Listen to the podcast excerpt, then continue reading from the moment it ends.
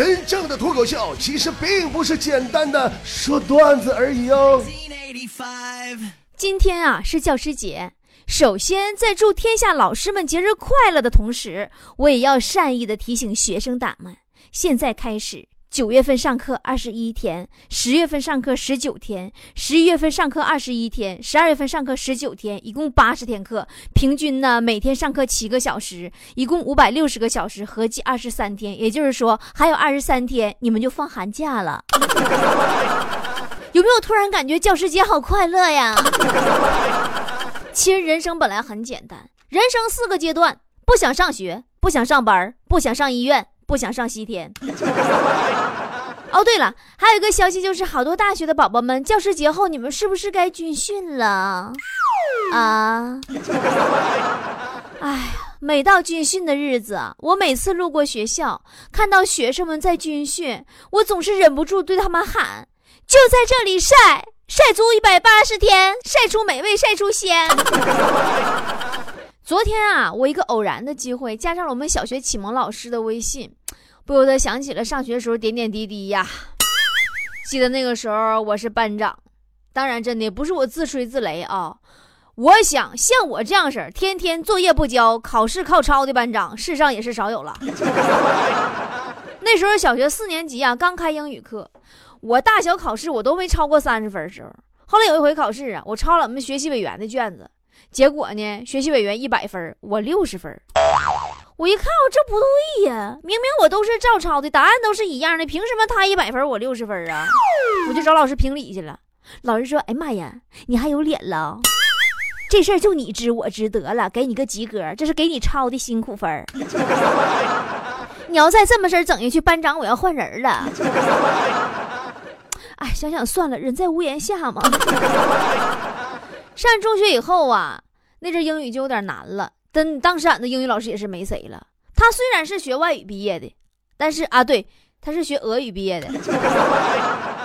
但有一次我们学校有外教过来交流访问，俺们英语老师在跟外教交流的时候，我经过他身旁，我居然发现他们之间交流要靠翻译。那画面萌萌的，我也知道我这英语不好的原因了，反正。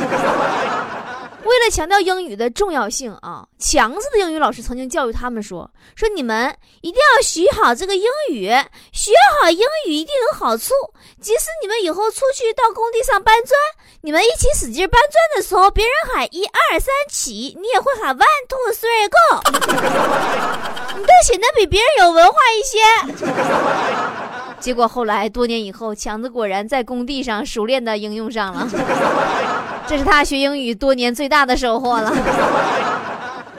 每到教师节的时候啊，都会有人问说：“我毕业这么多年了，教师节跟我有毛关系？”你别忘了，你毕业没事了，你家孩子不还上学呢吗？对不对？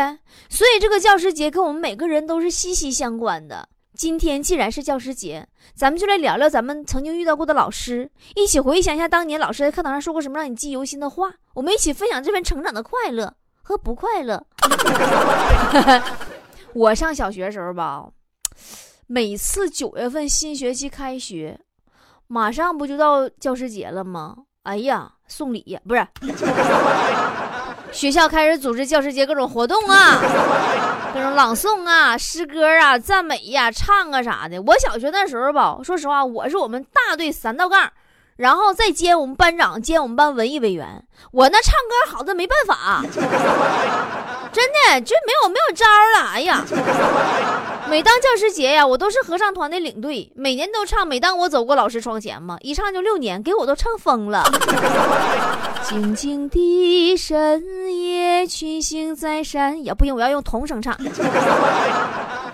静静的深夜，群星在闪耀。老师的房间，彻夜明亮。每当我轻轻走过你窗前，明亮的灯光照耀我心房。你说俺们没事让老师床前走什么玩意儿走？我一直没弄明白这歌词。刚开始我合计上他床前咋有病了？干哈呀？看老师睡没睡着？没睡着把我抓着怎么整？你说咱们脑补一下画面，大晚上的，强子跑到老师床前，老师说：“哦，强子啊，你大晚上你跑到我床头干什么？”我说他们老师，我就看你家彻夜明亮，我过来看看你是是不是睡着了没关灯，我帮你把灯闭了啊。这画面有点诡异，对不对？但后来我知道不是上床的床，是窗户的窗。但我还是不明白，那时候咱小学吧，放学都早，经常下午还不上课。老师，你们白天干什么去了？为什么晚上家里总是彻夜明亮？刷朋友圈呢吗？而且那么晚了，我妈也不让我出来呀，我怎么能经过你们家窗前呢？再说了，我记得我们老师当时他们家住五楼，我最多走到你们家楼底下，我也不能飞檐走壁看看你搁家干啥呢？你说你所有的学生都从窗户外头在在在你家窗户外头往你家看。你不害怕吗？有一次哈，我姥，我记得是个周末，我家我姥过生日，我跟我爸妈真是半夜才回家。那天晚上啊，就在经过我们数学老师家窗前呢，他们家是一楼，果然是彻夜明亮，灯火通明啊！我瞬间也是一阵阵暖流在心中激荡啊！于是我越走越近，越走越近，直到我听见里面哗啦哗啦麻将洗牌的声音。真的，我说数学老师怎么你上课看着那教室黑板没人擦的时候会大喊谁坐庄呢？还还有一回黑板擦找不着了，你你搁那高呼你你们班白板呢？我想以后我要当老师的话，谁敢轻易走进我家窗前，二话不说我就削他。但现在老师不一样，现在老师对学生不敢打不敢骂的，那都得捧着。哎呀妈呀，捧在手心怕化了，揣裤兜里边怕碎了。学生家长现在太邪乎了，动不动找校长、找教委。强子上学那时候净挨打挨骂了，那谁没敢找过呀。强子这生不逢逢时啊，那是。那你说关于教师节是否应该给老师送礼表示表示这个啊？这个事儿一直是亘古以来的话题。那个字是念亘古不？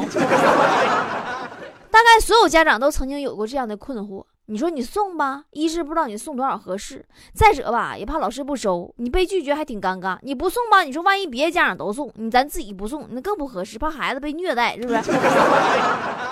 纠结很久之后啊，强他爸也踏上了送礼的征程。这礼送的也是没谁了。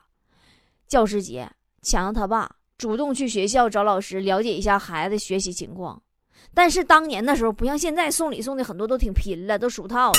他爸那时候毕竟头回送礼，有一些些的小慌张和紧张。跟老师谈话中啊，就左顾右盼呐，跟个大特务头子似的。谈到后来呢，强他爸就跟老师说：“说你看哈，这这过教师节了，我们全家呢对你表示感谢。这张贺卡呢是我们的心意。”说着呢，就把一个节日贺卡塞给老师了，然后以迅雷不及掩耳盗铃响叮当之势，咻的一声跑出了教学楼。老师还没等说话呢，就只听见强他爸已经在五十米开外的地方使出浑身力气大喊：“老师，贺卡里装钱了，你别丢了！” 那声音如同学校的广播大喇叭，全校老师都听见了，只留下强子班主任在风中凌乱。后来强子上高一那年呐，他们班新来一个英语老师，那时候就不用送礼了，因为送也没啥用，强子学习就那样。这英语老师啊，非常漂亮。强子呢，第一次见到她就喜欢上了她。那天晚上啊，月光如水。晚自习以后，强子独自一个人来到了英语老师住的宿舍门口。他急切的想做表白。那时候青春期呀，那这荡漾翻滚呐，内心呐就不知道用什么方法呀，想念家人呐，思绪良久啊，夜凉有霜啊。他在旁边地上捡起半块砖头啊，上面写了一句“爱的心声”，爱你，叹号，万年，句号，然后给撇进了宿舍里，撒腿他就跑了。不到二十四小时以后，确切说是第二天早上，全校大会，只见他们校长头上缠着绷带，当众宣布开除本校保安李万年。不要问为什么，当然也没有人问为什么。甚至李万年自己都不知道发生了什么。爱你万年。但是强子只是瞥见校长夫人偷偷的抹眼泪。李万年离开操场时，深情的看了他一眼。Oh my god！大人的世界好复杂。强子上学时候最怕的就是考试，但他从小他聪明啊。有回考试啊，按照网上的教程做了一个透明的小抄，仔细的贴在了可乐瓶子上。结果一进考场，老师又问强子：“你站住！你这可乐瓶子上是不是有答案呢？”强当时特别惊讶：“啊，老师，这你都能看出来？”老师说：“废话，谁没事带二点五升的可乐瓶子来考试啊？你咋不带个缸呢？你带个嘎斯罐进来就完事儿了呗？”哎呀，再说坨坨，遥想当年读书的时候啊，坨坨还是个风华正茂、青春无敌的美少女。呃，我我更正一下，那个年代家长审美是胖丫是美，坨坨就是按照这个标准去做的。谁知道时代变迁了，标准也变了，但是坨坨再也变不回来了。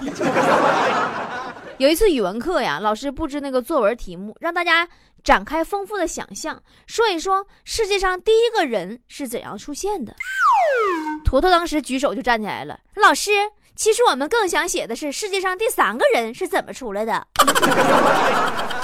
老师说：“宝宝，这不是生物课，你继续睡觉吧。”坨坨从小就特别爱睡觉，也不知道他晚上都干什么玩意儿。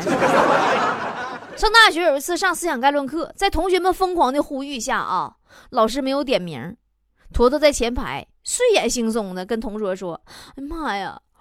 呃，趴桌上睡两个小时太难受了，早知道不点名，我不来了。上大学真的不一样了，自由了。你去上课，你只是害怕点名而已。教室与寝室只是决定你在哪里睡觉而已。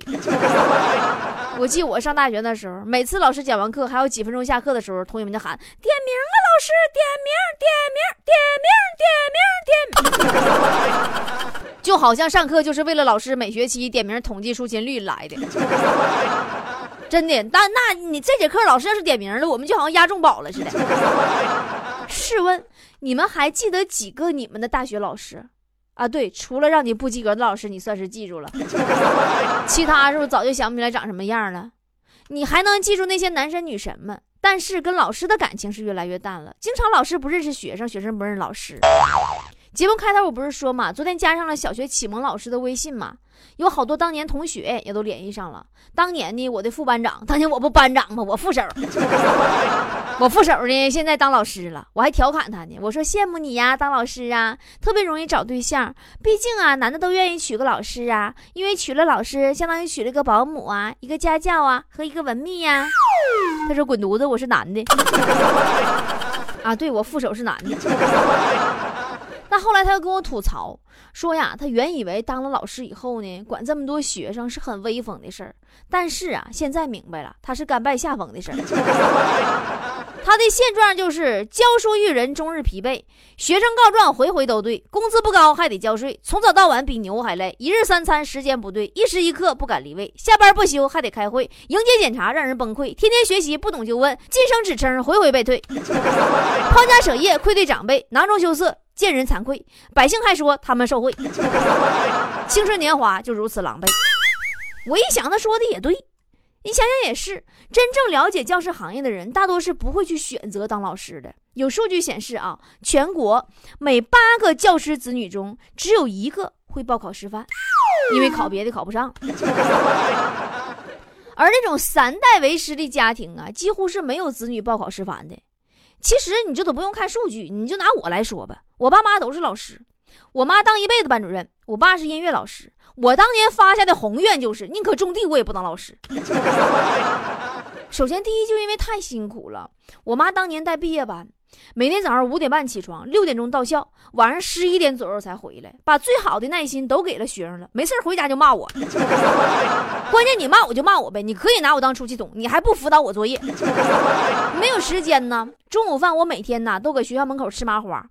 我不知道你们吃没吃过麻花。过去我小时候弄麻花，大冬天呐，那又凉又硬啊，外边裹一层白糖。哎呀，那白砂糖直掉渣啊！我八岁就得胃炎了，到现在胃也不好，吃凉的不行，吃剩饭也不行。然后我妈辛辛苦苦当了几十年的老师，也就是挣下几十张荣誉证书啊。你外面说的挺好听，嗯，灵魂工程师。但没挣工程师的钱呢。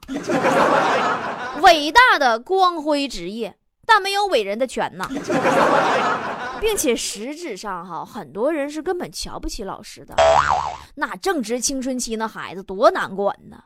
你知道，曾经我妈带完一个毕业班，他们班有个考医学院的男生，问我妈啥不？问我妈，张老师，我马上啊大一开学了，我是学医学的，尸体是自己带还是老师发呀？哎呀妈，那给我妈吓的，大晚上啊。窗户都没敢开呀，生怕学生进来找他要尸体。当年我妈最开始啊是民办老师，就那种农村中学，很多学生啊离家远，需要住校。有一年呢，刚开学，我妈他们班呢有个新生入学，女生说呢吃不惯学校食堂饭菜，而且呀她每天必须吃一个农家的鸡蛋。于是报道那天，没错，那女生提了个鸡笼子过来，里面装着三只活母鸡，全校都轰动了。嗯，你猜对了，我妈给她喂了三年的鸡，并且你们知道吗？每到考试啊，老师的压力比学生还大呀。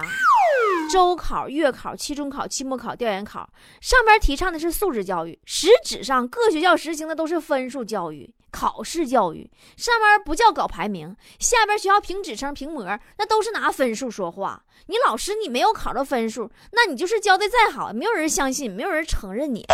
你们能想象，当我妈整天为了分数而拼命的工作，然后看到高中语文考试有道填空题。山对海说：“你是如此的宽广，如此的澎湃，如此的博大。”然后在下面填空是海对山说（括弧什么什么什么）。然后我妈的学生在空格里填了“谢谢”二字。你们能知道我妈这时候的心情吗？并且当老师真的很穷啊。这两年还好点了。我爸妈那时候真是考我考上大学，家里边我妈我爸是付不起学费的。他们平时工作还太忙，没有什么社交，他借钱都费劲啊。我爸现在是中学高级职称，退休了，每个月是三千多块钱。我妈退休每个月两千四，你们能想象吗？我爸三千二，我妈两千四，他们辛辛苦苦一辈子，他们攒到现在六十多岁了，还买不到铁岭市区那一个一百平的房子呀。前段时间我贷款给我爸买房子的时候，是一百二十一百二十几平，一百二十九平。一楼带个小院，装修完，我爸进去一看，我爸都要哭了。我爸说：“闺女啊，你太了不起了，爸妈这一辈子都没挣来这一个房子呀。”我记得当年我小的时候，我们家最名贵那家当就是我爸的飞鸽自行车，二八大胯。小时候有一次啊，我感冒发烧，我爸骑自行车拉我上医院，半道上啊就把我和自行车都掉大水坑里去了，我就咕嘟咕嘟喝好几口水呀。隐隐约约听着岸上有人喊：“你快把孩子捞起来呀！你捞什么自行车啊？” 你说自行车对我爸得有多么重要？我爸那时候唯一的灰色收入啊，就是教小孩弹琴，印象特别深刻。有一回呀，我爸教一个小男孩弹钢琴，就觉得弹的有问题，完让那孩子站起来，自己坐那儿给那孩子弹了一遍。弹完以后呢，让那男孩坐到椅子上再弹，然后问他感觉如何呀？那小男孩说：“嗯，我感觉这椅子比刚才热乎多了。”这也是老师面临的另一个问题：社会期望值太高。真的不是每个孩子都如他自己的家长所期望的那样，是某方面的天才，是神童啊！孩子天资不够啊，家长不认为自己孩子有问题，他讲你老师教不好，然后就有诽谤和白眼儿。相当一部分家长总是认为自己孩子那都是天上文曲星下凡呐，那都了不地了。孩子搁学校发生一切问题，第一个矛头就指向老师，甚至有那金链子文成哥直接骂骂吵吵就动手了。我说句公道话哈，老师也是人呐，他也不是神呐。个别家长的期望啊，的确有点超标了。真不是每个孩子都会考上清华、考上北大的。尤其现在的孩子多难管呢。零零后，你就拿我女儿来说吧。有一次周末，我上他们学校接她去，去早了还没下课，正上晚自习呢，突然就停电了。然后老师就通知说：“那都回家吧。”我就领着他呀，从楼里头往出走。就在刚出楼道那一瞬间。来电了，突然灯都亮了，哎呀，那接下来的画面呢，我是终生难忘啊！就看所有的同学瞬间嗷嗷就尖叫了，以百米冲刺的速度啊，就往学校外边冲啊！我闺女拉着我手，这顿跑啊，一边跑一边喊：“快点跑，快点跑，跑远了老师就不能叫我们回去了。”你们可能没有注意到哈，现在的优秀生报考师范校院的人数一年比一年在减少。第一嫌累，第二嫌挣的少。第三，担心挨累还不讨好，你这个现象就太可怕了。你人人都懂的道理呀，振兴民族希望在教育，振兴教育希望在老师。优秀生都不愿意去当老师了，咱们的孩子可咋办呀？教书累，是因为我们多年的应试教育的体制；赚的少，是因为教师待遇相对于社会整个的发展来说，真的是有待提高。反正对于我个人来说吧，我觉得如果我能赚到相应的钱，并且不用再去教给我的学生那些对付考试的东西，而是快乐的因材施教的话，我是非常乐意教书育人的。毕竟这真的是一份促进人类文明发展的、推进的伟大的事业呀！我期待着那一天。